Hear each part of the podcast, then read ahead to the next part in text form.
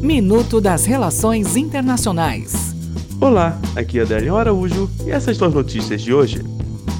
Indonésia.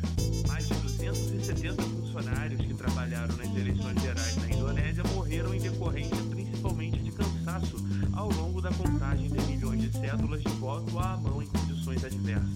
Funcionários trabalharam durante noites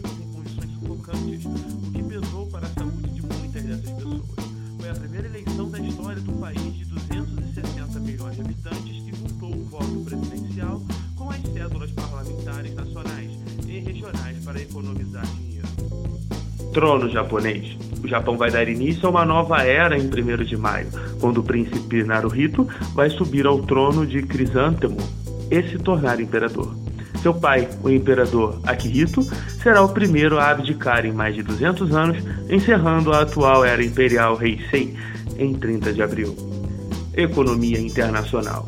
A fraqueza da economia global fez com que os bancos centrais do Japão, da Suécia e do Canadá mudassem a direção de suas políticas monetárias para um viés mais acomodatício. Nesta semana, segundo os passos da Federal Reserve e do Banco Central Europeu, riscos como a guerra comercial, a queda resistente da inflação e da atividade justificaram a mudança de discurso. Até o próximo minuto. Enquanto isso, aproveite mais conteúdo no portal seire.news.